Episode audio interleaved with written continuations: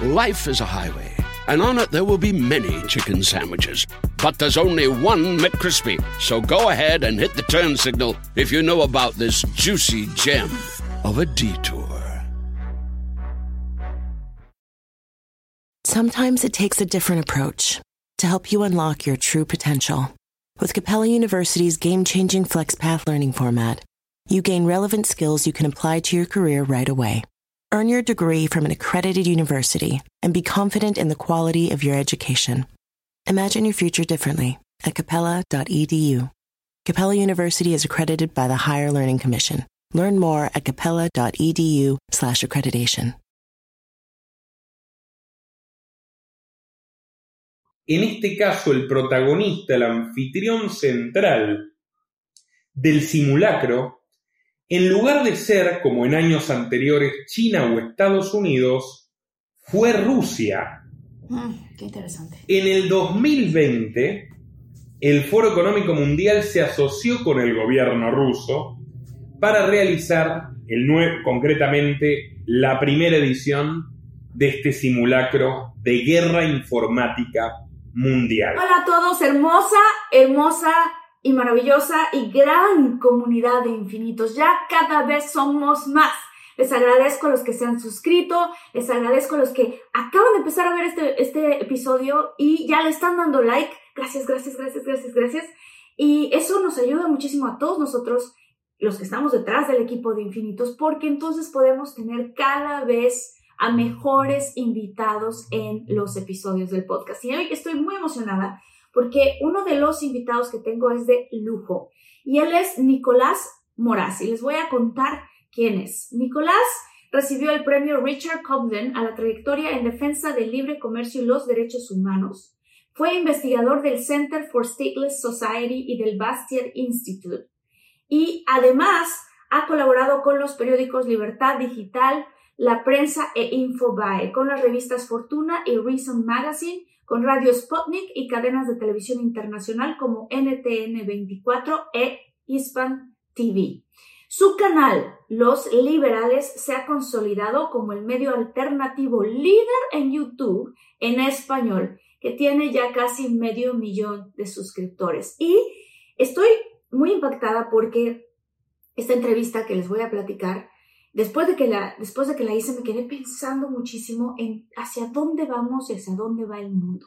La entrevista anterior hablamos del gran reset, es decir, qué es lo que está planeando la élite mundial eh, y que va a entrar en efecto en el año 2030, pero que poco a poco se están haciendo los pasos para que lleguemos hasta ahí. Este episodio lo voy a poner aquí, un link para el que no lo ha visto y no lo ha escuchado Vayan a escucharlo, está súper interesante. También con Nicolás Moraz. Y en esta ocasión vamos a hablar de un suceso que también es impactante, que está pronosticado, del cual ya hubo un ensayo, y este es un ataque cibernético global. O sea, es decir, un apagón global. Y entonces Nicolás nos va a contar de dónde viene ese apagón, por qué y qué es lo que se quiere lograr a través de ello. Entonces, los dejo. Yo soy Marta Gareda. Bueno, no los dejo porque ahorita evidentemente me van a volver a ver regresando del intro, pero ya con Nicolás. Yo soy Marta Gareda. Bienvenidos a Infinitos.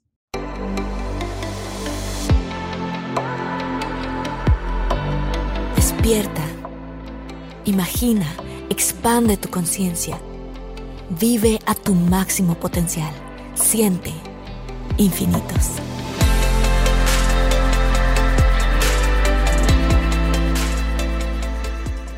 Nicolás,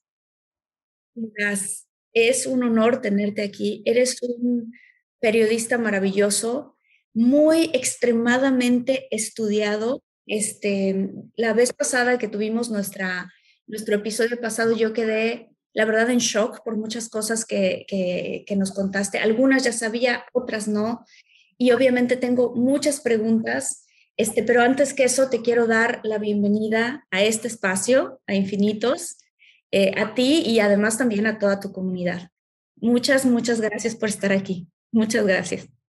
Un placer, Marta, encontrarnos de nuevo y te agradezco nuevamente tu generosidad y bueno, que tengas esta inquietud por, por conocer un poco más sobre cómo funciona el mundo que nos toca vivir, que creo que es algo cuestionarnos las cosas, eh, reflexionar de manera crítica sobre lo que nos rodea, es esencialmente lo que nos hace Homo sapiens eh, humanos. Exactamente es, en cierto punto, el la conexión entre la mente y el espíritu. Así que muy, muy interesante este diálogo contigo, Marta.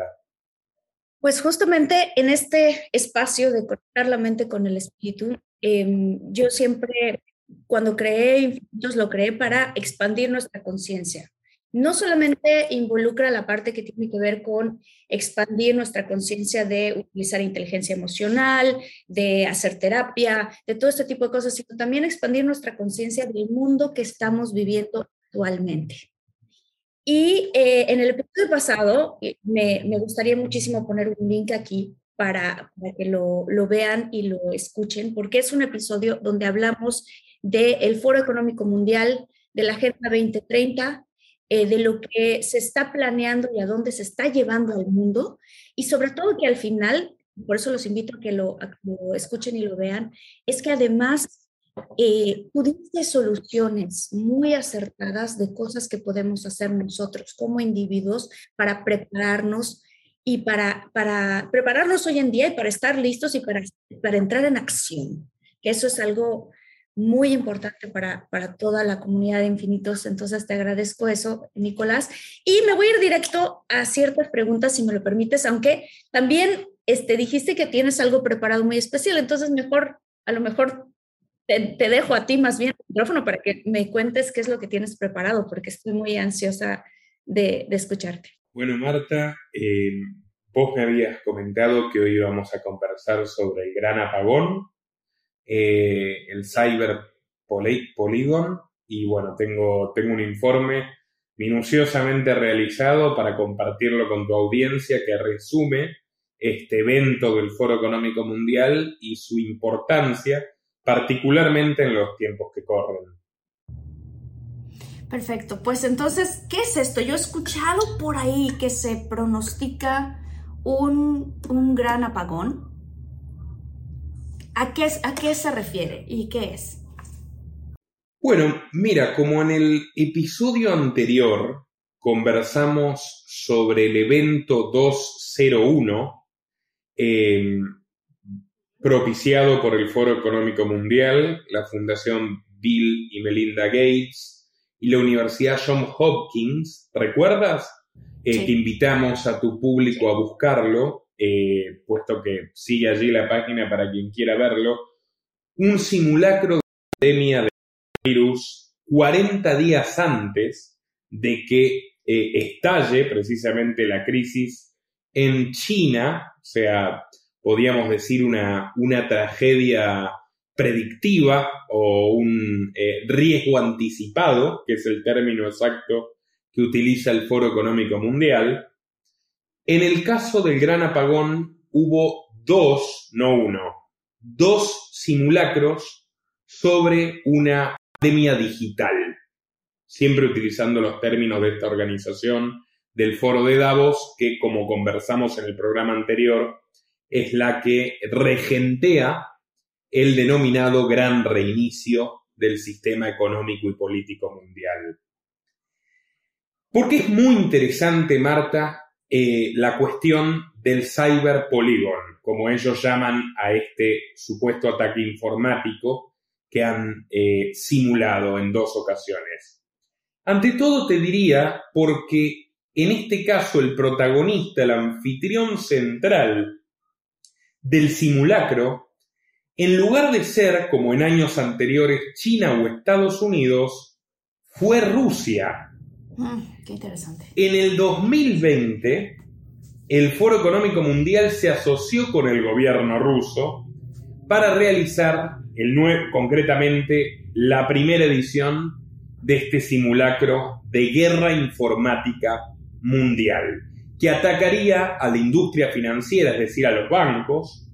Eh, por añadidura, también atacaría a las criptomonedas y a las cadenas de suministro de energía y alimentos. En aquel entonces, en 2020, el fundador del antivirus McAfee, que llegó a ser el más utilizado del mundo, John McAfee, un empresario especialista en el, en el sector, por cierto un hombre bastante libertario, etc., advirtió que sin duda, del mismo modo que el evento 201, fue un muestreo para la élite política global eh, de lo que deberían hacer, de las medidas que implementarían con el bicho, con lo que hemos padecido desde 2020, este cyberpolígono también sería el escenario de un ataque incontrolable contra Internet y contra las fuentes eh, de energía del mundo, con las mismas motivaciones de dominar a la población. Bueno, curiosamente, pocos meses después, John McAfee apareció ahorcado en una celda de España, pese a haberse tatuado en el brazo, lo pueden buscar, que nunca se suicidaría. Una muerte llena de misterios que su mujer, Janice McAfee, hasta el día de hoy sigue insistiendo en que no ha sido debidamente investigada. Por el contrario, que la investigación ha sido entorpecida y que John McAfee tenía poderosos enemigos, lo cual es cierto. Él había acusado, ni más ni menos, al gobierno de Estados Unidos en tiempos de Obama de encubrir las más poderosas redes de tráfico de armas y de personas del mundo. Bueno, tuvo un desenlace fatal John McAfee.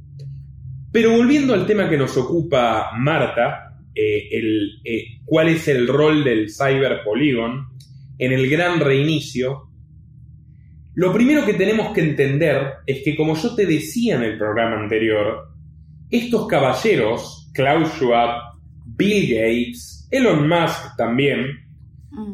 persiguen un mundo donde desaparezca el trabajo humano, donde la gente termine como en el artículo que leímos anteriormente, 2030 no tendrás nada y serás feliz, la gente termine privada de su, valga la redundancia, de su propiedad, privada de su antiguo trabajo, privada de la posibilidad de emprender, donde desaparezcan los productos y se conviertan en servicios fundamentalmente digitales, y donde se sostenga la población, población reducida, población gradualmente que se vaya disminuyendo en el nombre del medio ambiente, pero en realidad porque este es un modelo profundamente elitista y excluyente, bueno, donde se la sostenga con subsidios, con renta básica universal, por ejemplo, algo que defienden Gates, el Banco Mundial, una idea tan socialista como pagarle a la gente solo por el hecho de existir y que por supuesto es una forma de esclavizarla, porque si tú dependes de un cheque del gobierno ya no eres dueño de tu vida. Qué bueno que lo aclaraste, perdóname. Nicolás, nada más para la audiencia, qué bueno que lo aclaraste, porque hay mucha gente también que luego dice, bueno, si a mí me dan un dinero por existir, qué felicidad, ¿no? Entonces, este, habrá mucha gente que piense eso, ¿no? Pues qué padre, pero esto que acabas de decir se me hace muy importante y también más adelante te quiero preguntar un poco más de Elon Musk y de Bill Gates y de toda esta parte y aclarar que a mí me da miedo este, este lado de hacia dónde se quiere llevar esta Agenda 2030, porque mientras por un lado hablan de un desarrollo tecnológico muy importante, en donde el AI, que es la inteligencia artificial, va a tomar muchos de los trabajos, si no es que casi todos de los que los seres humanos hacemos, entonces, ¿a qué se va a dedicar tanta gente? Y eso es preocupante piensa que esto es como un eh, proyecto escalonado. Ellos mismos definen el gran reinicio como una gran propuesta de eh, planificación económica global. Planificación económica, en resumen, es comunismo. Puedes tener un comunismo modernizado, un comunismo de grandes corporaciones que quieren exterminar al resto de las empresas, pero el corazón de la cuestión sigue siendo que una vanguardia de iluminados eh, controle la vida de la mayoría absoluta de la gente y que esa mayoría absoluta tenga que comportarse como un rebaño, pierda su individualidad que se expresa a través del trabajo, del emprendimiento, de la competencia, de la conciencia, de la religión, de la familia, de las amistades, todo lo que han horadado con el bicho, con el encierro masivo, como hablábamos anteriormente, Y tú piensas, Marta, que si en el 2020 lograron obligarnos a trabajar desde nuestras casas, eh, y a quienes no, bueno, se quedaron en el camino, ya lo dijimos trágicamente, han empujado a las empresas que no se habían digitalizado a que se digitalicen. Todo esto ha aumentado la fortuna de personajes como Gates, como Jeff Bezos, como Mark Zuckerberg al doble, mientras la pobreza, el desempleo y el cierre masivo de empresas competentes en todo el planeta batió récords, el hambre también. Bueno, ahora que estamos todos digitalizados, ¿qué pasaría si nos cortan de repente Internet?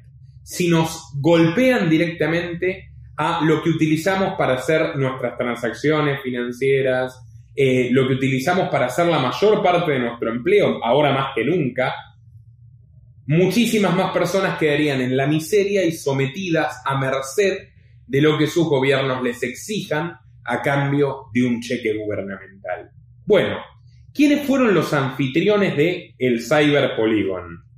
El primer ministro ruso, Mikhail Mishustin, que es un hombre egresado de la Universidad Tecnológica Soviética, que dirigió una organización en los años 90 llamada el International Computer Club, que estaba destinada y lo logró a atraer inversiones, por ejemplo, de Bill Gates y de todos estos grandes tecnócratas occidentales a la Rusia de, de la Reforma, y que fue nombrado sorprendentemente primer ministro por Putin en una decisión que nadie se esperaba, pues un hombre dedicado a la informática. Bueno, es el primer ministro de Rusia que organiza este evento del Foro Económico Mundial, que lo patrocina, que lo auspicia, junto con Hermann Gref, presidente del principal banco de Rusia, el Sberbank, que está controlado por Putin. Mm. En la lista de asistentes también tenemos al Banco Santander, que es el banco más importante de España, de Argentina y de México. Pronto le dedicaré un documental que pertenece a los Botín del Club de Bilderberg, la dinastía más poderosa e influyente de España. Bueno, y también estuvo IBM, una empresa tradicional de computación norteamericana vinculada históricamente con la CIA, proveedora del gobierno, TAS, la agencia estatal de noticias rusa, la televisión privada rusa, NTV, como por supuesto el Sberbank, el banco principal de Rusia, Mail.ru, la compañía que controla BK, por ejemplo, la principal red social de, Rusia, y bueno, eh, por supuesto, otras organizaciones como Amazon, como Microsoft, como Facebook, tengan en cuenta esto, porque es muy importante, y participaron de este simulacro de guerra informática total. Bueno, ¿qué es lo importante de que sea Rusia? ¿Qué es lo llamativo de que sea Rusia el país que organiza este evento? Que como te digo se repitió en 2020 en manera virtual y en 2021 de manera presencial. Hicieron ya dos simulacros del mismo tipo. Que tradicionalmente en Occidente ya hace 15 años cualquier conflicto que hay de tipo informático con la base de datos de un gobierno europeo, cualquier problema que hay con Estados Unidos, incluso cuando hay una elección cuyo resultado no le gusta a los grandes medios de comunicación, inmediatamente se acusa a Rusia, con o sin pruebas, muchas veces con pruebas, muchas veces sin pruebas, de estar boicoteando Occidente. ¿No te parece curioso, Marta, que ahora las principales corporaciones y los principales políticos de Occidente le hayan permitido a Rusia, a su principal banco y a sus principales empresas informáticas acceder a las debilidades del sistema financiero occidental, de las defensas informáticas occidentales, para hacer un simulacro de guerra digital entre estos dos polos, Rusia y Occidente, y que todo esto haya sido hecho de común acuerdo entre el primer ministro de Putin y por supuesto Putin con Klaus Schwab es bastante extraño, ¿no? Más todavía si vemos que ahora la guerra de Ucrania y de Rusia está teniendo un alto componente de guerra informática y el gobierno de Joe Biden le ha anunciado a la población que debe prepararse tanto para la crisis alimentaria que ya ha comenzado como para un eventual apagón informático o ataque informático masivo por parte de Rusia. Tan solo dos años después de que realicen este primer simulacro, un año más tarde de que realicen su reedición. ¿Y por qué, Nicolás, digo, obviamente se me hace muy curioso que, que se esté permitiendo este ensayo, como dices tú? ¿Por qué? ¿Por qué está ocurriendo? Bueno, está ocurriendo porque estamos viviendo una transformación profunda. Te comentaba en el programa anterior de este personaje, de este intelectual francés, que de hecho fue quien introduce a la alta política a Emmanuel Macron, el actual presidente de Francia, y que es parte de la dirección del Foro Económico Mundial, que es Jacques Attali. Jacques Attali dice que los grandes cambios de la civilización se producen por pánicos estructurantes. Guerras, pestes, bueno, una fórmula muy antigua, ya lo decíamos. El miedo gobierna el alma de los hombres, ¿no? Lo entendieron Hobbes y Maquiavelo perfectamente. Bueno, en este caso, ellos saben que si nos someten a un shock de tipo informático, además del shock alimentario que está en ciernes, del shock inflacionario que ya estamos viviendo, del shock del bicho del que venimos, vamos a permitir que hagan cualquier cosa con nosotros simplemente porque estamos aterrorizados. Y bueno, eh, desde mi punto de vista, es bastante plausible que observemos nuevos apagones, yo quiero destacar que tal como predijo McAfee, ya hubo una pequeña experiencia global mínima de lo que puede ser un apagón. No sé si te acuerdas en octubre del 2021, la caída masiva de Facebook, Instagram y WhatsApp. Y WhatsApp, sí recuerdo, claro que sí. Hubo gente que se desesperó, hubo empresas que se comunicaban por WhatsApp, empresas y que perdieron incontables ganancias tan solo por algunas pocas horas. Bueno, imagínate eso globalizado. Imagínate que tú quieras entrar a tu home banking y ya no existe. Que quieras abrir tu correo electrónico y no puedes. Que quieres hablar por teléfono y no está. Y quieres ver una serie o una película, incluso donde, donde aparezcas tú, que eres una gran actriz, y no puedes. Te han aniquilado tu modo actual de vida. Cuando el gobierno te diga, bueno, mira, ahora para participar de la nueva red de Internet segura, queremos tus datos biométricos, tú vas a decir, bueno, te lo entrego, te doy lo que quieras. Y si quieres que subirme los impuestos, también lo acepto, pero devuélveme mi vida. Eso es de lo que se trata y de hecho, mira, Tony Blair, ex primer ministro británico, uno de los anfitriones de este evento, lo dijo. Él dijo, tenemos que comprender que ante el riesgo de una guerra informática, nuestra única solución, y no explicó mucho por qué, es propiciar la identificación digital de todos los habitantes del mundo. Claramente esto avasalla la privacidad, claramente esto te hace mucho más sumiso al gobierno, pero no queda claro por qué si justamente una organización criminal o un Estado enemigo o lo que fuera ataque informáticamente a todo el mundo, para nosotros lo mejor sería tener todos nuestros datos privados a merced de los atacantes. Pero ellos parecen tenerlo mucho más claro que nosotros. También ten, en cuenta esto.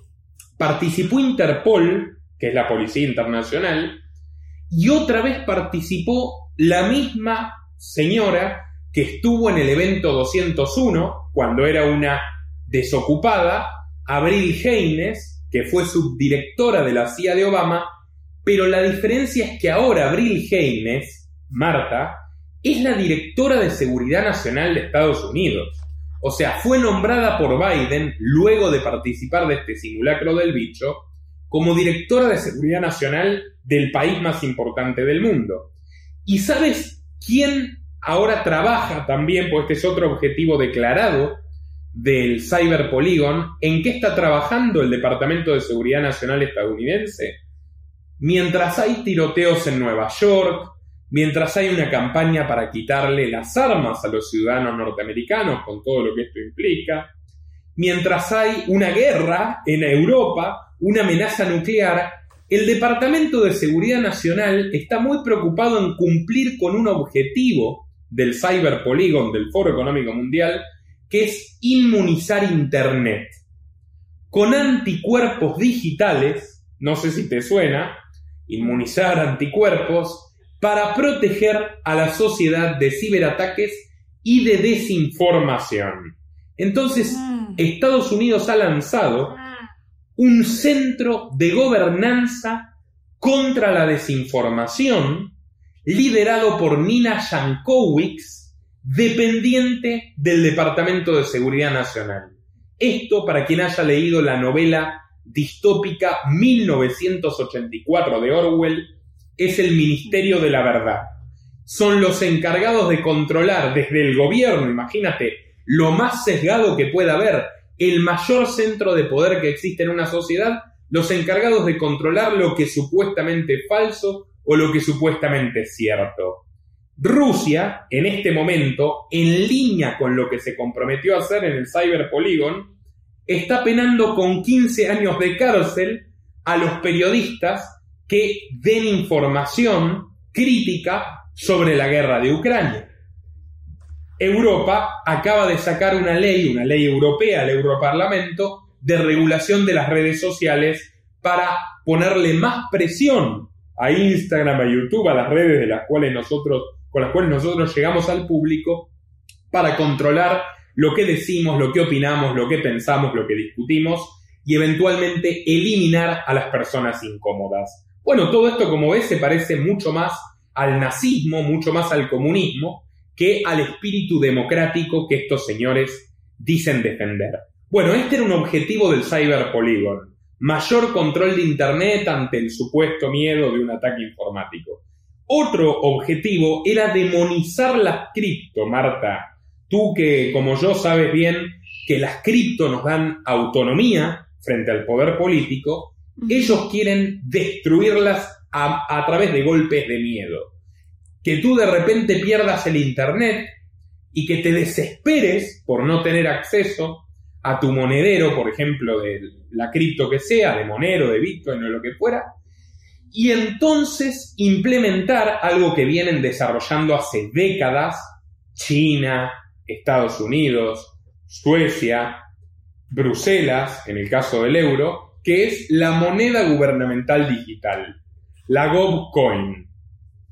Nuevamente, el plan parece bastante, eh, a ver, endeble. Porque si tú me atacas Internet porque quieres aterrorizarme que yo no use criptomonedas, bueno, tampoco voy a utilizar la moneda gubernamental digital. Y siempre voy a confiar mucho más yo, por lo menos Nicolás Moraz, en Bitcoin que en un dólar digital que va a estar, va a ser inflacionario y el cual me van a robar todo lo que me quieran robar a través de impuestos. Pero ellos siempre tienen presente boicotear las criptomonedas porque, como lo hemos hablado Marta, son una forma de conservar nuestros recursos con nosotros y quitárselos a las voraces fauces de los políticos, a las manos porosas de los políticos que no producen todo y saquean, que no producen nada y saquean todo. En efecto, fíjate que quiero comentar Perdón, tengo, tengo dos preguntas con respecto a esto porque me, entró la duda. Este, yo quiero comentar que gracias a mi padre, José Luis Higareda, yo empecé a, eh, a invertir en cripto. Esto fue, te lo digo así, hace como ocho años, más o menos, nueve, no me acuerdo, pero creo que tendría que hacer memoria de cuándo y a preguntarle a mi papá, pero en ese momento estaba el Bitcoin en 600 dólares y ahora ha crecido a pasos agigantados. Hay mucha gente que obviamente ya lo está aceptando para muchas cosas. Él en su canal este, tiene gente de muchos países en Latinoamérica que están sobreviviendo gracias al trading. Este, su canal se llama Trading en Español. Este, pero lo que quiero decir con respecto a esto es, si ese es el plan, Nicolás, ¿por qué ahora que está, que hemos visto el Super Bowl, que hemos visto comerciales en los eventos más grandes que han estado habiendo acá en Estados Unidos, a cada rato están bombardeando cripto. O sea, uno de los estadios de acá le cambiaron el nombre a crypto.com. Mi pregunta es, ¿por qué eso si el plan sería después eh, demonizar a cripto? En realidad, eh, Marta piensa, por ejemplo, que la volatilidad del Bitcoin, por ejemplo, que es la cripto más difundida, ha crecido de la mano de dos fenómenos simultáneos que desde mi punto de vista están relacionados. Por una parte, cada vez más personas las usan, pero no se informan lo suficiente sobre cómo usarlas. Oigan, si están buscando un nuevo celular, please, please, please no vayan a negar en la primera oferta que les pongan enfrente.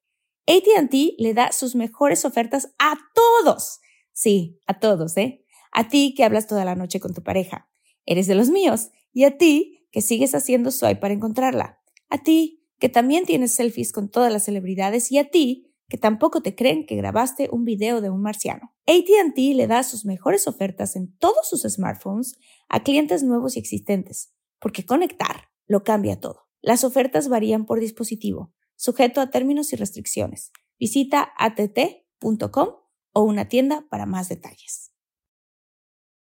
Life is a highway, and on it there will be many chicken sandwiches. But there's only one McCrispy. So go ahead and hit the turn signal if you know about this juicy gem of a detour. Y por otro lado, grupos cada vez más importantes, como puede, haber, como puede ser eh, el fondo de inversión de George Soros, como puede ser BlackRock, como pueden ser los Rothschilds, como pueden ser los grandes bancos de Wall Street, están comprando posiciones importantes en cripto y de repente hacen ventas masivas que bajan el precio. La gente, los novatos, se aterrorizan rápido, se quedan con la sensación de que es un mal negocio, de que es un gran riesgo, se espantan y huyen y vuelven al banco convencional. Esto es algo que me ha señalado un especialista en criptomonedas hace mucho tiempo y yo lo he visto cumplido minuciosamente. Sin embargo, no les está saliendo bien del todo, porque si tú miras la evolución del precio a largo plazo, tú y yo que somos inversores de Bitcoin de larga data, eh, vas a ver que, bueno, la ganancia es nítida, el aumento del valor es drástico en comparación a la moneda del gobierno, que cada vez cae más, es decir, cada vez necesitas más moneda, más pesos mexicanos, más dólares norteamericanos, más yuanes chinos para comprar los mismos bienes. Bueno, en el caso de las criptos al revés. Tienes que tener en cuenta esto, Marta, siempre hay una beta de escape. A medida que avanzan cada vez más los políticos sobre nuestras vidas y que la moneda estatal es más débil, naturalmente la gente va a demandar más cripto, va a demandar más oro, más plata, va a demandar más monedas alternativas que no sean controladas por la mafia del gobierno. Ahora, ¿cuál es el problema, Marta, también que nos puede traer este gran apagón? Es incluso físico, porque yo te estaba diciendo que Tony Blair, al igual que la Fundación Rockefeller, Bill Gates y Mastercard, aprovecharon el bicho para llevar adelante su programa, lo pueden buscar ID 2020, que persigue la identificación general masiva de todos los habitantes del mundo y centralizarlo en un registro. Hoy está muy de moda el Internet de los cuerpos que también es una idea del Foro Económico Mundial, el programa IOB, el Internet, Internet of Bodies. ¿Qué es el eso? Internet de los cuerpos. ¿Viste todas las aplicaciones que bajamos de salud eh, o que hoy por hoy se bajan en realidad de salud, de que cuántas pulsaciones, de que hacer ejercicio, de que las calorías que consumes, de que a qué puedes ser alérgico, probabilidades? Bueno, Imagínate, todo eso está en tu smartphone. Bueno, hoy por hoy se está trabajando y en muchos países eh, del primer mundo se está implementando tecnologías que se vinculen directamente a tu cuerpo a través de un chip, por ejemplo. Tú te pones un chip y la medición de tus variantes biométricas, la medición de todas las cuestiones de salud se realiza directamente desde tu cuerpo. Hoy por yo me acuerdo cuando vi que Inglaterra en el 2016 y Chile poco después, comenzaron a hacer obligatorio el implementar un chip del gobierno en perros y gatos, supuestamente para controlar epidemias animales o eh, maltrato animal o eh, descuidos que hagan que un perro muerda en la calle a la gente. Yo dije, luego esto lo van a querer implementar en humanos, o sea, poco a poco te lo van introduciendo para que te vayas acostumbrando. Otro proyecto que lo hablamos, Neuralink, de Elon Musk, que básicamente ha experimentado con monos, los pobres monos murieron 15 de 23, y que ahora lo quiere experimentar con humanos, que es básicamente un chip cerebral y que tú puedas configurar los movimientos, el sistema nervioso e incluso los pensamientos de una persona. ¿Cómo te venden esta locura, Marta? Por supuesto, Elon Musk dice que esto es humanitario, que esto es para ayudar a personas discapacitadas, a personas con problemas neuronales, a personas con problemas psiquiátricos. Bueno, ahora, ¿tú te pondrías un chip en tu cerebro o en tu cuerpo? ¿Tú te pondrías un tatuaje electrónico de los que está promocionando Bill Gates que sostiene que un chip en nuestra mano será el reemplazo del smartphone ah, eh, muy pronto? Yo no. Yo tampoco. No, yo tampoco, porque además digo, claro que puede, puede venir, como dijiste, cómo lo venden, ¿no? Quizás lo venden con esta parte de la salud y te va a ayudar a prevenir, que de hecho vi una conferencia de Elon Musk hablando de esto, que te va a ayudar a prevenir que si te va a dar un paro cardíaco, el chip te va a avisar, entonces mucha gente va a decir, ah, por favor pónganmelo porque eso me va a ayudar a prevenir, pero también puede ayudar a controlar. O sea, si ellos tienen el botón que puede hacer que, ese chip haga lo que ellos quieran. Entonces, yo personalmente no tendría que investigar mucho más, pero yo personalmente no. ¿Y qué te pasa si tu cuerpo está conectado a Internet y hay un gran apagón de Internet? ¿Qué va a pasar? Si algunas computadoras se vuelven locas, por ejemplo, cuando hay un apagón de energía eléctrica, ¿qué puede pasar con tu cuerpo si ya está conectado a la red? Que desde mi punto de vista es una locura que parece propia de una película de ciencia ficción. Pero mira todo lo que nos está pasando. Están pasando cosas que nunca en nuestra vida hubiéramos imaginado que sucederían. Una guerra como las de, que no hay hace 80 años en Europa, eh, una coyuntura como la del bicho, y utilizo este, este eufemismo para, para evitar la censura, porque tenemos, estamos cada vez más conectados, pero al mismo tiempo estamos cada vez más censurados y ahora los gobiernos vuelven, como en los tiempos de las dictaduras, a controlar lo que decimos y lo que pensamos, con la misma excusa. Siempre la excusa fue defender la verdad, pero bueno, claro, como decía Orwell, para los gobiernos totalitarios, la mentira es la verdad, la ignorancia es la fuerza, la libertad es la esclavitud. Eso es lo que estamos viviendo. Bueno, algunos apuntes más sobre el gran reinicio y no te quiero, no te quiero mm, no quiero aburrir al público con esto, pero creo que es bastante interesante. aburrida nada, estoy en shock y, todos los que sé que mi audiencia está también así escuchando con mucho interés, aprovecho para decirles que si les está gustando esta información, si tienen algún comentario, comenten, si lo quieren compartir y denle like a este video para que les llegue a más personas, porque esta es información, y de verdad lo digo con estas palabras, vital. El banco ruso eh, que auspicia eh, todo este simulacro de guerra informática, el Sberbank, que como te digo es mayoritariamente controlado por el Estado, em, originalmente fue fundado por el zar Nicolás I, es un banco de larguísima data, fue mantenido por los soviéticos, etc. Tienes que pensar que hoy por hoy domina las redes sociales rusas los medios rusos, que está implementando un sistema de rublo digital que ahora se ha puesto en uso, particularmente con la guerra y las sanciones. En otras palabras, es un modelo este banco, cuyo propietario Hermann Greff es miembro del directorio del Foro Económico Mundial, mm. es como una especie de prototipo en una sociedad autoritaria, con un gobierno eh, abusivo como es la rusa, de lo que quieren implementar en el resto del mundo. Una moneda digital, una moneda digital que además está conectada a los medios, a las redes sociales, que de repente tú dices algo que no debes decir en las redes sociales y te bloquean tu cuenta bancaria. ¿Te acuerdas que hablábamos de esta señora, la viceprimer ministro de Canadá, que al igual que Trudeau es miembro del Foro Económico Mundial y que ha decidido bloquearle, robarle sus cuentas bancarias a los camioneros y a las personas que simpatizaban y donaban a, los manifestantes contra las medidas eh, de Trudeau. Bueno, esto lo está haciendo Rusia hace mucho tiempo, esto lo van a querer hacer en todos nuestros países, Marta, que es la forma de disciplina más grande. Decía el gran jurista liberal Lysander Spooner que la única garantía de libertad política que realmente tenemos es tener nuestro dinero en nuestros propios bolsillos. Bueno, ellos quieren ser los dueños de nuestro dinero, los dueños de nuestro cuerpo, los dueños de nuestra vida.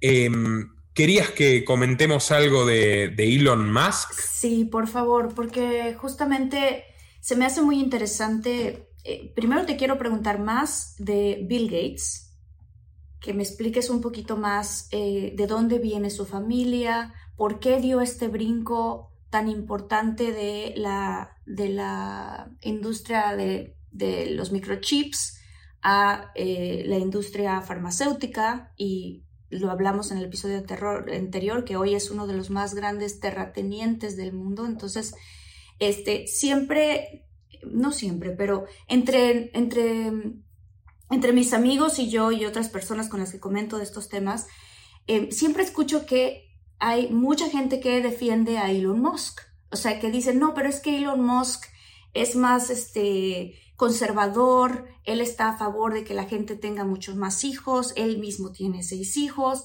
eh, y de pronto pareciera como si se pusieran de acuerdo en los personajes, yo que soy actriz, ¿no? Que lo veo en una, en una obra de teatro o en una película, bueno, tú vas a ser el buena onda, tú vas a ser el más estricto, tú vas a ser, no sé qué tanto haya de esto, esto es algo que yo escuché, pero que pues te quiero preguntar a ti porque tú eres una persona que investiga a gran profundidad la vida de estas personas y, la trayectoria y que además sigues el dinero también de dónde proviene de todas estas personas. Entonces, em, ¿qué tanto es, em, qué tanto nos puedes decir tú de Elon Musk y de Bill Gates? Bueno, no, no, podría definirlo mejor que como tú lo hiciste, ¿no? Poli bueno, poli malo básicamente, eh, pero son parte del mismo juego. Elon Musk es lo más lejano que hay a un emprendedor. Tú piensas que, de hecho, ayer veía una entrevista donde él supuestamente critica a Bill Gates, pero hace unos chistes que son propios de patio de colegio, eh, de, de las gafas de Gates, del cuerpo de Gates, de cómo habla Gates, o sea, no, no hay una crítica de fondo al comportamiento misántropo de Bill Gates. Y Elon Musk dice, yo nunca tuve un plan de negocios. Y yo decía, bueno, pero si el más humilde despensero, almacenero, el dueño de la fonda, como le dicen en México de la esquina, tiene un plan de negocios piensa qué productos vender, a qué precio, qué puede vender que no tenga el competidor. ¿Cómo puede ser que el hombre más rico del mundo no tenga un plan de negocios? Y bueno, si pienso en lo que cualquiera puede averiguar sobre Elon Musk, si se pone a investigar un poco, tiene sentido. Vamos a empezar porque Elon Musk, partamos de la base de que desciende de un dueño, su padre, de una mina de esmeraldas en África, que básicamente fue explotada con trabajadores esclavizados en la época del apartheid, donde los blancos, los Boers, la familia Musk, por ejemplo, tenían plenitud de derechos y el cuasi 90% de la población de los países del sur de África no tenían ningún derecho frente a ellos. Bueno, dejando esto de lado, podríamos decir, eh, es su padre, él no tiene nada que ver con su padre, no es cierto, los primeros fondos de Elon Musk salen de ahí, pero no importa. Si te pones a pensar también en su abuelo materno, inglés, eh, porque es una familia típicamente mixta de blancos sudafricanos, Boers, eh, o sea, descendientes de holandeses e ingleses, el abuelo de Elon Musk pertenecía a la sociedad eh, tecnocrática, la Liga Maltusiana Británica, una organización básicamente que de manera abierta, explícita, oficial, planificaba cómo reducir la población a principios del siglo XX, que es básicamente una idea con la que siguen hoy. Ahora, Elon Musk, los emprendimientos de Elon Musk, ¿cómo llegaron a ser tan poderosos? Bueno, pensemos en PayPal, la primera empresa conocida mundialmente en la que Elon Musk interviene. PayPal creció más que cualquier otro sistema de pagos digital en una asociación con el gobierno norteamericano, con el fisco, con IRS. ¿Haciendo qué, Marta? Te preguntarás, ¿qué tipo de asociación? Bueno, exactamente unos pioneros de lo que acabo de decirte antes que hacen el Sberbank o que están haciendo los bancos canadienses. Quitarle la cuenta a quien el gobierno quiera. Congelarle la cuenta a quien no esté al día con sus impuestos, la cuenta de PayPal. Auditarle los movimientos a todos los usuarios de PayPal y robarle su dinero a las organizaciones que molesten al gobierno de Estados Unidos. Ejemplo concreto. Antes que Visa, antes de que Visa cancele las donaciones a la red periodística Wikileaks de Julian Assange, que demostraba los crímenes de guerra de los gobiernos de Bush y luego de Obama, PayPal ya había bloqueado y robado la cuenta de Wikileaks, con todos los fondos que le habían donado los ciudadanos de todo el mundo, incluido yo que era un adolescente en aquella época. De esta forma, PayPal creció exponencialmente, porque tuvo numerosos privilegios del gobierno por trabajar para el gobierno. ¿Cuáles son las otras empresas de Elon Musk posteriormente? Tesla, de autos eléctricos, SpaceX, de eh, misiles y de mm, aeronavegación y etcétera, satélites, exactamente, y eh, finalmente Solar City, de paneles solares. Ahora, bueno, ya sabemos, se compró Twitter, etcétera. Tesla y SpaceX, Marta, directamente no podrían existir sin el dinero que nos roban a los contribuyentes estadounidenses, sin los miles de dólares que te han asaltado a ti cuando has trabajado con eh, productoras norteamericanas, que me asaltan a mí todos los meses por trabajar para, eh, para YouTube. Bueno, sin los miles de millones de dólares, porque estamos hablando de más de 6 mil millones nada más para empezar y luego en el tiempo muchísimos más que nos han robado sin preguntarnos si queríamos destinarlos a eso. A los contribuyentes de Estados Unidos se le han entregado como subsidio a Elon Musk para sus coches eléctricos de energía limpia, que por cierto son extremadamente imprácticos. O sea, busquen el video del pobre usuario noruego, creo, que termina incendiando su Tesla porque a los pocos años que lo compró se le venció la batería, se le, se le derritió la batería eléctrica del coche, lo llevó a Tesla, Tesla no le reconoció la garantía, que es un conflicto que tiene en todo el mundo con sus clientes, eh, y le costaba 20 mil dólares repararlo. Casi ah. más de la mitad de lo que había pagado por el auto, que era el Tesla más barato. Lo terminó prendiendo fuego. O sea, no es un buen producto. ¿Cómo avanza este producto, Marta? Además de ser subsidiado por gobiernos para fabricarse, este producto avanza cuando, por ejemplo, la comunidad, la ciudad de Madrid, en el gobierno de Manuela Carmena, e Inglaterra, actualmente con Boris Johnson, lanzan medidas para restringir los cochecitos tradicionales, los automóviles con con combustible fósil. ¿Por qué lanzan estas restricciones, Marta? Que lo puede buscar la gente. Cada vez más restringido el uso de automóviles convencionales en Europa y probablemente sucederá pronto en nuestros países. En el nombre del medio ambiente, en el nombre de, luchar contra la contaminación. Lo que nadie dice es que los autos eléctricos de Elon Musk, que están patrocinando a través de la violencia socialista, de la regulación de los gobiernos, usan litio. Y el litio, que es el mismo mineral de las baterías de nuestros teléfonos, de nuestras computadoras, que es el mismo mineral que ahora el HSBC llama oro blanco y que se ha triplicado en valor desde el encierro masivo, donde han invertido tanto Bill Gates como Elon Musk como Jeff Bezos, ese litio, su extracción es mucho más contaminante que los autos normales que utilizamos y que nos quieren prohibir para obligarnos a comprar los de Elon Musk.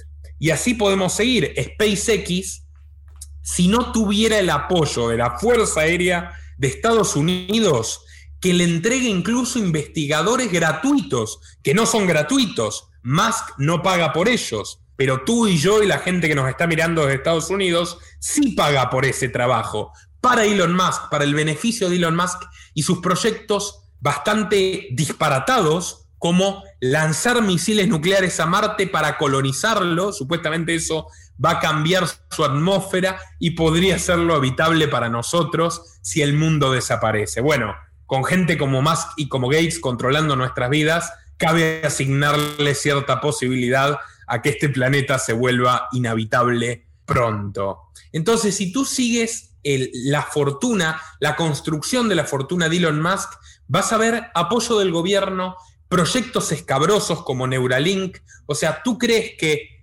ahora que Estados Unidos y Canadá le aprobaron a Elon Musk experimentar chips cerebrales en humanos, pese a que la mayoría de los monos que había utilizado previamente murieron a causa de este experimento atroz, ¿tú crees que es porque tienen buenas intenciones, porque son inocentes. No, es porque al igual que usaron PayPal, al igual que utilizan SpaceX para justificar los impuestos que nos roban, al igual que utilizan Tesla para eh, subsidiarlo masivamente y restringir nuestra libertad de movimiento, van a utilizar Neuralink contra nosotros.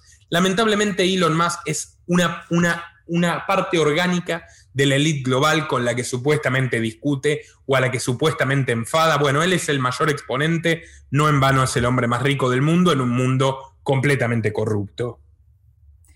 Estoy en shock. Cada vez que hablo contigo, incluso la, la vez, obviamente la vez pasada que, que, tocamos eh, el tema de Gates, ahora que estamos tocando el de Elon Musk, porque yo quiero decir, a mí me cae bien Elon Musk, o sea, yo lo veo en sus redes sociales y comenta ciertas cosas que yo digo, ah, mira, por fin un rico que opina de cierta manera. Entonces, claro que estoy en shock ahorita con todo lo que, lo que estás compartiéndonos a, nosotros, porque a mí lo que, me está, lo que me está cayendo en cuenta es que cuando, cuando ha habido una revolución, revolución industrial estoy hablando, no estoy hablando de una revolución de las otras revoluciones patrióticas, sino cuando ha habido una revolución industrial, esta podría ser la cuarta revolución industrial, que es la de la, la de la información, pero la información de la gente. O sea, siento como que el saber lo que tú comes, a qué hora comes, cómo duermes, qué te gusta, qué no te gusta, tus hábitos, toda esa información es súper vital para estas corporaciones. Entonces, de cierta manera, lo que yo estoy entendiendo es que nos quieren tener bien medidos y controlados. Sin duda, Marta, eh, pero no solo para las corporaciones, o sea, tú tienes que pensar que todo el mal que puede hacer Elon Musk o Bill Gates o quien los muchachos del foro de Davos, solo lo pueden realizar a través de la fuerza de los gobiernos. Los gobiernos son los que pondrán la policía en la puerta de tu casa si tú no te conectas a la identificación digital obligatoria. Los gobiernos fueron los que pusieron a la policía en la puerta de nuestra casa para mantenernos en prisión domiciliaria durante el encierro masivo. Eh, los gobiernos son la mano de obra dura eh, para que justamente puedan estos personajes implementar sus proyectos eh, y los gobiernos son los que más se benefician de ellos, o sea, sean socialistas, sean entre comillas patriotas, sean entre comillas transformadores, eh, socialdemócratas, autodenominados liberales, como el gobierno de Australia, eh, que está proyectando prohibir las huertas familiares, que echó a Djokovic como si fuera un criminal de guerra. Sí, el gobierno de Australia, que para colmo se dice liberal ensuciando una palabra tan noble eh, y con un pasado tan heroico como la del liberalismo. En fin, es, es increíble. Todos estos gobiernos son los que ejecutan estos planes. Entonces, como decía anteriormente, lo que hay que hacer es dejar de confiar en Mesías. Eh, dejar de confiar en que los políticos solucionarán nuestras vidas. Los políticos tienen incentivos creados, la famosa ley de hierro de las oligarquías o la teoría de elección pública, para, como cualquier ser humano, buscar su propio beneficio. Y cuando les das poder, alimentas mucho más esa búsqueda de su propio beneficio dentro de una casta que en caso de que quieran hacer algo diferente, los va a expulsar de la peor forma o incluso los va a eliminar. Entonces, la clave siempre pasa por debilitar a los gobiernos en lugar de fortalecerlos. Como te decía en el programa anterior, el globalismo... El globalismo es una evolución de los estados nacionales. O sea, primero el Estado, de un día para el otro, comenzó a apropiarse de la educación de tus hijos y los adoctrinaba. Luego, en el nombre de tu salud, creó un sistema de salud pública, lo uses o no. En el nombre de tu vejez, uno de pensiones y te obliga a aportar. Y así te va quitando tu dinero, tu autonomía, empieza a gobernar sobre tu cuerpo, sobre tu mente. Te trata como un prisionero durante los primeros 20 años de tu juventud. Bueno, sobre todo esto, que ya existía, de repente los gobiernos de todo el mundo dijeron, bueno, si nos ponemos de acuerdo, podemos incluso evitar que la gente se escape de estas medidas tiránicas. Porque si las medidas tiránicas son las mismas en todo el mundo, no hay lugar donde escapar. bueno, eso es el globalismo, eso es lo, que, es lo que estamos viviendo ahora. Eh, y, esta, y es, en esta parte del globalismo, la, nos están quitando poco a poco nuestra libertad. Y a veces no poco a poco, porque ahora lo, lo vimos en el episodio anterior, a un paso agigantado, este, nos están quitando libertades. Ahorita que mencionabas lo de los coches, por ejemplo, es algo muy, muy sencillo de pensar, pero yo siento que si yo tengo un coche un poco más viejito que al que le puedo poner gasolina, yo puedo guardar mi gasolina en mi casa y el día que quiera yo me puedo ir y escapar a las montañas, ¿no? O sea, por así decirlo, ¿no? Entonces, ¿qué pasa si tienes un coche eléctrico que está eh, subido a la red satelital con el sistema y lo que sea? Si ellos quieren, aprietan un botón y ya no te mueves. O sea, no estoy diciendo que, digo que eso espero que no suceda nunca, ¿no? Pero pero hablando de eso son diferentes libertades, ¿no? Que se van quitando. Al mismo tiempo, lo que decías, ¿no? Este, si de pronto llega a ver lo que está ya, que fue un ensayo, este ataque, eh, este apagón cibernético, lo natural que va a pasar con la gente es que, claro, le da miedo. ¿A dónde se fue mi dinero? Yo lo empezaba a pensar mientras te escuchaba. ¿Qué pasa? Porque mi dinero está en esta nube digital de los bancos y de, de estos lugares. Entonces hay un apagón. ¿A dónde se fue mi dinero? Y llegan con una nueva manera de decir, no quieres que eso te vuelva a pasar, esta va a ser la solución. Entonces sonara como si ellos mismos crean el problema porque ellos mismos te van a dar la solución y de esa manera eh, modifican las maneras a las que estamos acostumbrados a vivir por unas diferentes que les van conveniendo más a ellos. Eso es lo que yo estoy entendiendo de esto y se me hace francamente maquiavélico. Sí, bueno, completamente maquiavélico. Y esto sucede porque al darle el poder al gobierno de supuestamente protegernos o eh, decidir sobre nuestras vidas, lo que le estamos dando es, eh, por supuesto, el poder de poseernos y de arruinar nuestras vidas. Y tú piensas que, por ejemplo, respecto al gran apagón, ya te lo están anunciando. La ministra de Defensa de Austria, Claudia Tanner, dijo que básicamente la probabilidad de que haya una guerra informática total en los próximos cinco años, lo dijo en el evento de 2021, es del 100%. ¿Te acuerdas cuando Bill Gates dijo en 2015 que en los próximos 10 años habría una pandemia y efectivamente vivimos lo que vivimos? Bueno, Claudia Tanner dijo en los próximos 5 años, o sea, hasta 2026, pueden guardar este registro a ver qué sucede, eh, la cuestión no es si habrá un gran apagón, sino cuándo, porque 100% seguro lo habrá. Se manejan así, Marta. Como te decía, es una idea que ya tiene nombre directamente, que es pánico estructurante. Eh, ellos trabajan de esta forma.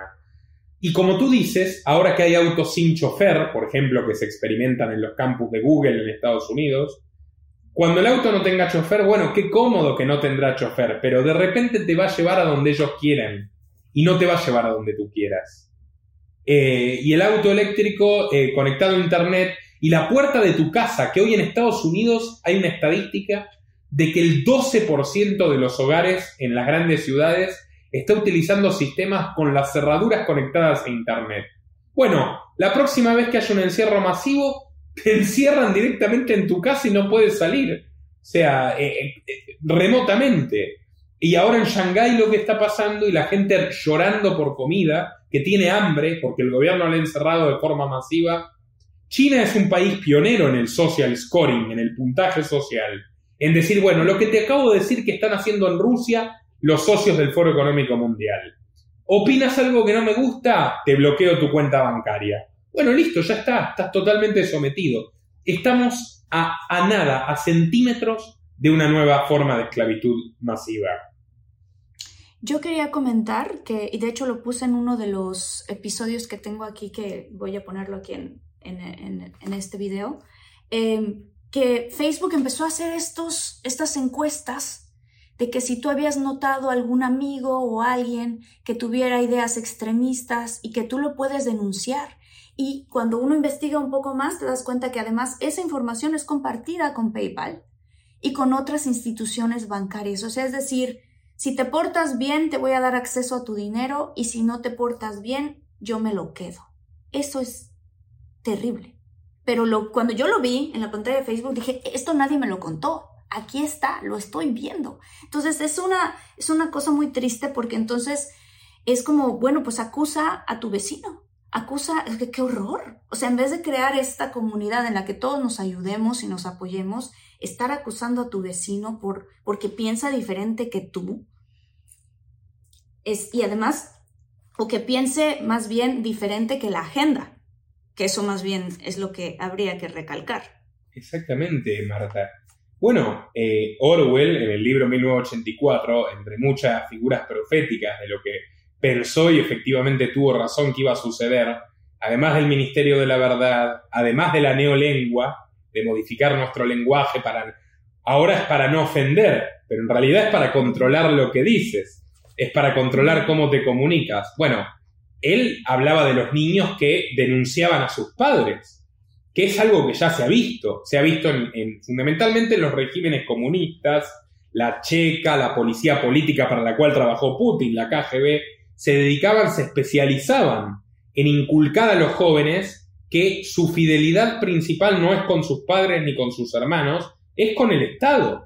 Y te acuerdas cuando te dije que en Open Democracy está estaba esta feminista radical diciendo que la pandemia había demostrado que era la hora de abolir la familia. O sea, es una idea recurrente para cualquier régimen totalitario destruir los vínculos interpersonales para que la gente pasen a ser átomos o numeritos. Bueno, que lo que hablamos también de las ideologías de las minorías que son identitarias, yo soy un defensor acérrimo de la libertad y de los derechos de los homosexuales, de los inmigrantes, soy emigrante, o sea, por favor, ante todo estoy completamente de acuerdo con su plenitud de derechos. Pero el progresismo woke no busca fomentar la paz, la equidad, que es lo que espontáneamente nace entre las personas diferentes. No, busca fomentar la guerra, el victimismo, la cultura de la víctima, decir, bueno, yo me pasa todo esto y al final te van convirtiendo en una pequeña tribu enfrentada con otras tribus y es la mejor forma de dominarte, de controlarte como si fueras una pieza en un tablero de ajedrez, que es lo que hacen con nosotros. Entonces, Marta, cuando hablamos de defendernos de todo esto, tenemos que conservar nuestro patrimonio con nosotros, alejarnos de la Matrix estatal que nos vigile en todo, por lo menos lo más posible. Hay sistemas de chat encriptado como TOX que puede bajar cualquiera. Hay eh, formas de educarse en las cripto con las inversiones más conservadoras como el oro y la plata también, para el que no quiera cripto, yo no vendo cripto. Yo básicamente eh, sugiero nada más cuando me preguntan. Yo nunca voté en mi vida y sugiero lo mismo, o sea, dejar de pertenecer a la farsa del sistema político, eh, irte alejando en última instancia de las ciudades que tú veas que están perdidas, que todavía tenemos derecho a irnos, a mudarnos, a viajar. En China eso, por ejemplo, no existe, en Cuba eso no existe, en Rusia eso no existe. Ahora en tiempos de guerra se han prohibido las mudanzas de las personas en la zona fronteriza y a muchas personas se les negó la visa para irse del país. Bueno, de repente puede que ya no existan nuestros países, así que es hora, es hora de tomar las decisiones para nuestra vida, que nosotros no podemos cambiar el mundo, pero podemos cambiar nuestro mundo y el mundo de las personas que queremos, y eso es lo más importante, Marta. Eso es lo más importante, esa es la idea que yo quiero que se lleven las personas, que no se vayan desesperanzadas, que se vayan motivadas a educarse y que se vayan motivadas a defender con uñas y dientes el sagrado tesoro de nuestra libertad, que sin libertad no somos nada. Life is a highway. and on it there will be many chicken sandwiches. But there's only one McCrispy. So go ahead and hit the turn signal if you know about this juicy gem of a detour. Sometimes it takes a different approach to help you unlock your true potential. With Capella University's game changing FlexPath learning format, you gain relevant skills you can apply to your career right away. Earn your degree from an accredited university and be confident in the quality of your education. Imagine your future differently at capella.edu. Capella University is accredited by the Higher Learning Commission. Learn more at capella.edu/slash accreditation. Me parece, no lo pudiste haber dicho de una mejor manera esto que acabas de decir, porque es claro que asusta todo lo que estamos hablando, claro que es choqueante, claro que decimos, bueno, pero entonces, ¿qué puedo hacer yo? Y esta parte que estás tú mencionando, este, sí podemos hacer, sí podemos hacer cosas. O sea, la, esto que hablabas, ¿no? De que en Australia, eh, que lo que yo entendí es que se puede empezar a prohibir que tengas tu propia granja de comida, no lo sé. En, en mi país, por ejemplo, en México, mucha gente puede tener su terrenito y de verdad, ¿por qué no? O sea, no se deshagan de él, tengan su terrenito, este, yo sí creo fervientemente en el mundo cripto, le preguntaba yo a mi padre, papá, pero si viene un apagón eh, digital, ¿qué pasa con el cripto? Entonces él me explicaba que hay unas carteras especiales que tú las tienes contigo, que tienen toda tu información. En cambio, una moneda digital del dólar o del peso, lo que sea, pues eso va a estar a cargo de ellos. Entonces dice, sí hay una gran diferencia. Tú puedes poner tu dinero ahí, puedes poner tu dinero en oro, puedes poner tu dinero comprando plata, lo que estabas diciendo en tu terrenito. ¿Qué opinas también con respecto a que si la gente puede, pague sus deudas, que posee, que sean dueños de su coche? Por ese lado, eh, ¿cuál es tu recomendación? Total, totalmente de acuerdo, Marta, por supuesto. Mira, yo nunca eh, he tenido una tarjeta de crédito y me han sobrado oportunidades, pero nunca he tenido una tarjeta de crédito. Eh, considero que el crédito, el endeudamiento, es la forma más, más clara de servidumbre. A ver, no está mal, o sea, no está mal cuando las cosas funcionan bien.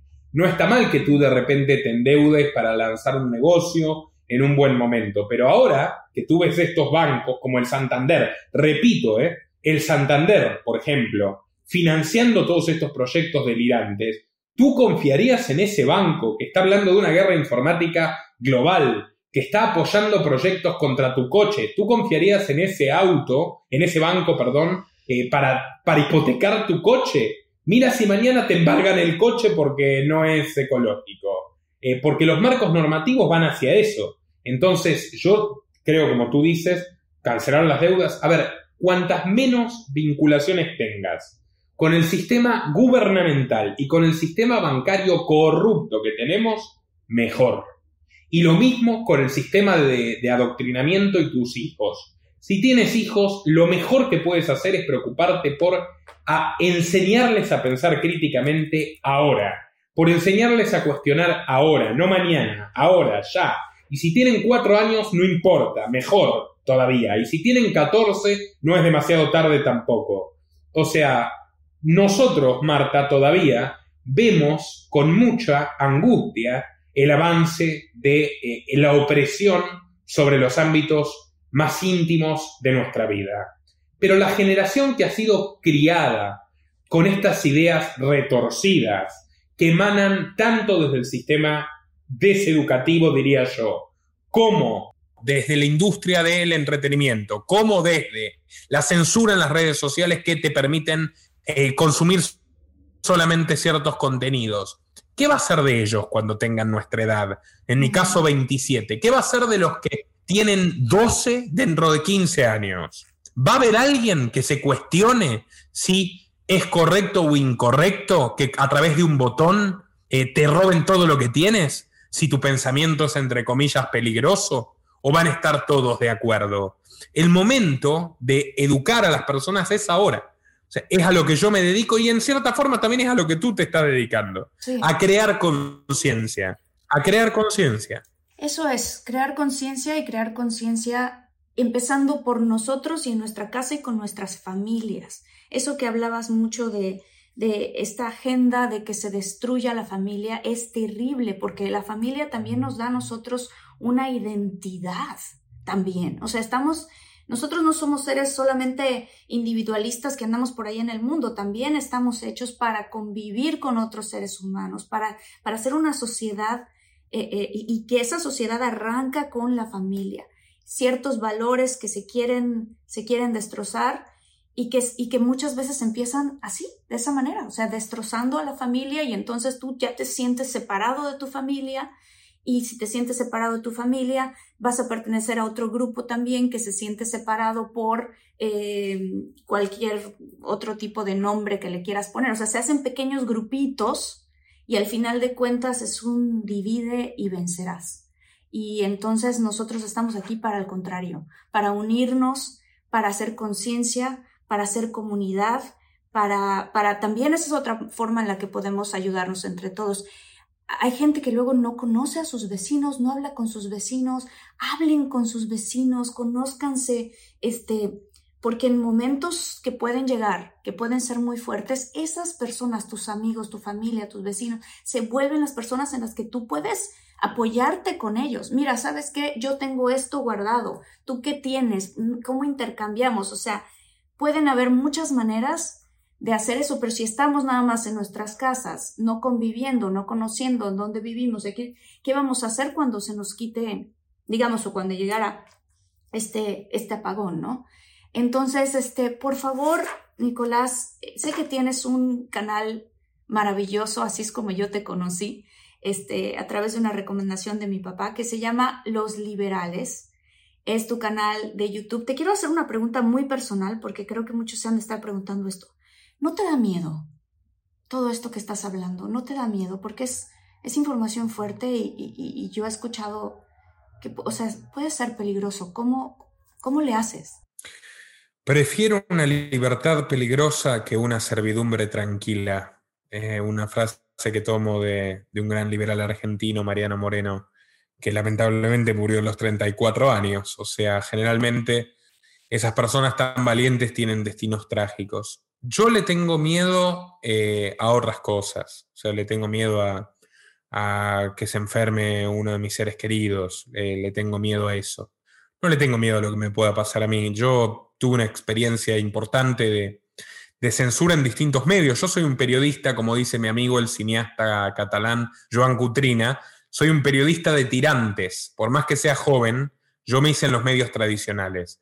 Entonces yo sé desde los 18, desde los 16 en rigor, que es que no te publiquen una entrevista, que no te llamen más para escribir una columna, que no te que, me que me censuren en vivo, que lo pueden buscar en una cadena de televisión internacional, que me descuelguen para sorpresa del presentador, que, un, que me decía Nicolás, mexicano también, te están cortando, Nicolás, no quieren que hables sorprendido en vivo. Bueno, de todo eso he salido eh, airoso, por supuesto que con mucho trabajo, por tanto no, no, tengo, no tengo mucho miedo.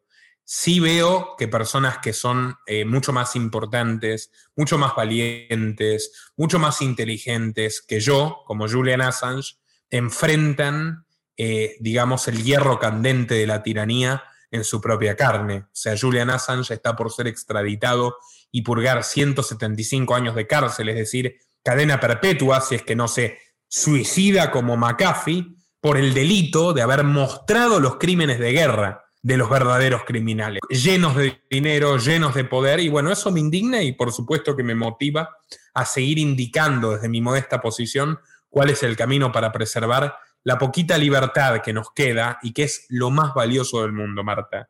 Prefiero enfrentar todos los problemas y todas las adversidades mientras pueda conservar mi forma de ser y vivir en mis propios términos. Así que bueno, eh, no, no tengo, no tengo miedo en ese sentido. Y no tengo miedo porque tengo la conciencia tranquila. Nicolás, es, es de un agradecimiento. Te agradezco muchísimo esta, esta entrevista y te agradezco muchísimo el tiempo y te agradezco mucho lo valiente que eres porque este trabajo que haces tú es un trabajo de servicio, realmente de servicio, de, de, de, dar a la gente toda esta información tan valiosa.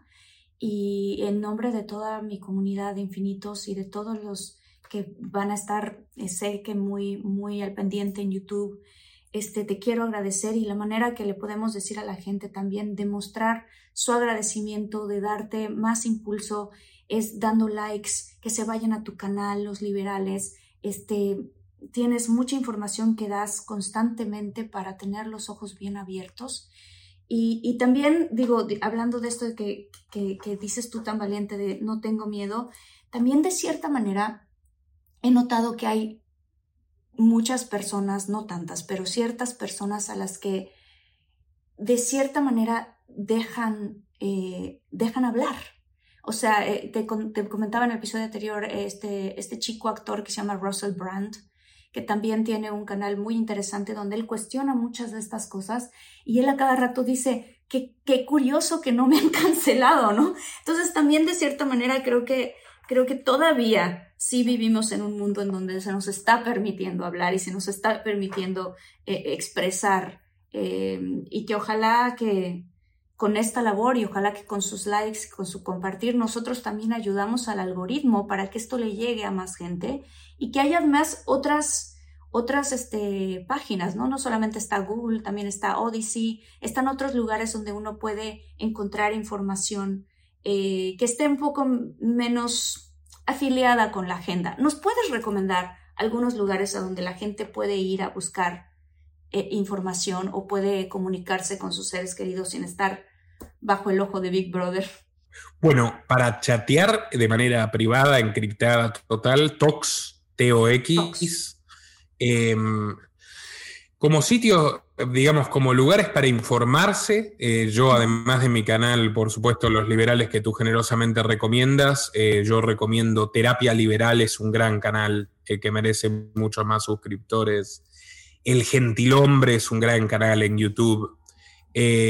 para los que les gusten los audiolibros, Lecturas Libertarias, La Eterna Vigilancia, One More Juan, eh, lecturas libertarias de audiolibros, los otros son canales más convencionales de, contenido político y económico.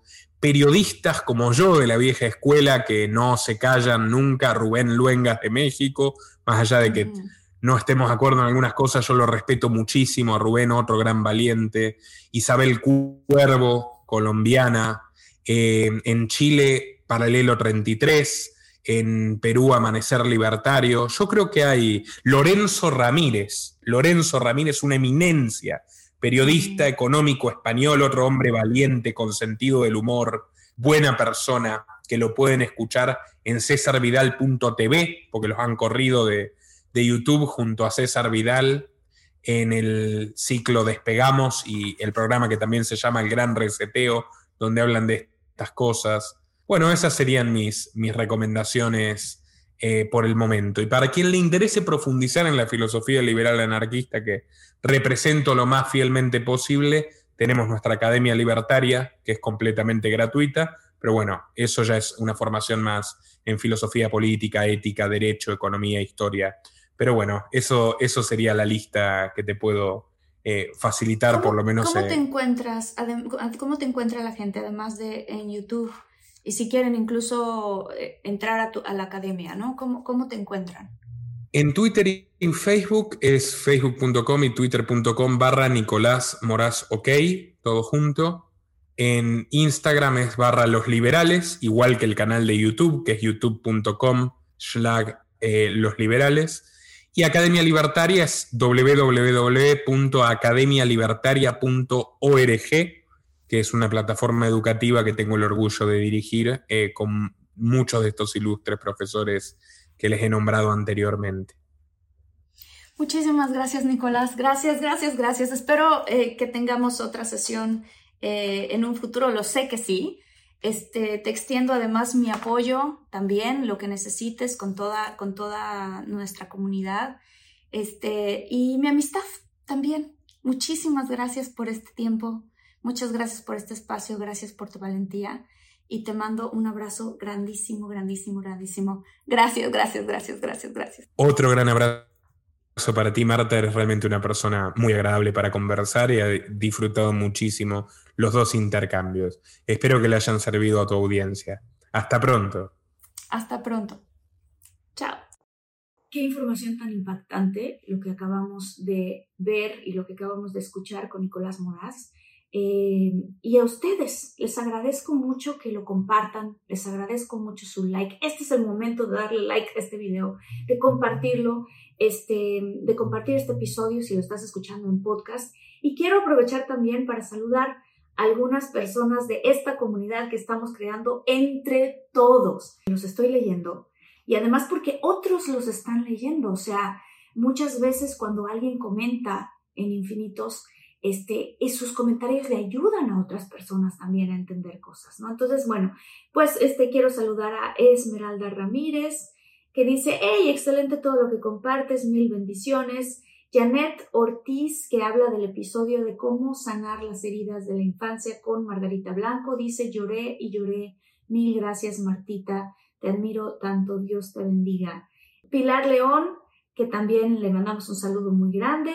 Alma Fernández Cruz, que habla del episodio que se llamó Cómo sanar la relación con tu mamá. Dice, qué bonito episodio, estos temas son súper importantes para nuestro crecimiento. Gracias, gracias. Saludos también a Diana Milenia, este, a Alba Carmona, a Mari Carmen Varela, a Obdulia Chávez, Lisette Cervantes, Ruth Méndez, que habla de cómo sanar la relación con tu mamá, de este episodio que hicimos, dice qué excelente tema, ese enfoque tan profundo de verdad que me cambió la perspectiva, qué gran ayuda para la vida de todos nosotros que nos interesamos por el avance espiritual, de verdad, muchas gracias Marquita, me cambiaste la visión, me siento hasta feliz. ¡Wow, Ruth! Por eso te estoy echando un grito muy grande y un abrazo muy grande a todos, los leo mucho, mucho, ni se imaginan en los momentos más inapropiados, estoy leyendo sus comentarios.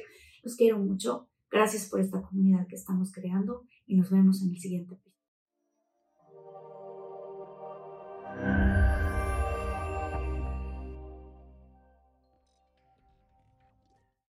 Life is a highway, and on it there will be many chicken sandwiches. But there's only one McCrispy. So go ahead and hit the turn signal if you know about this juicy gem of a detour. Sometimes it takes a different approach to help you unlock your true potential. With Capella University's game changing FlexPath learning format, you gain relevant skills you can apply to your career right away. Earn your degree from an accredited university and be confident in the quality of your education. Imagine your future differently at capella.edu. Capella University is accredited by the Higher Learning Commission. Learn more at capella.edu/accreditation.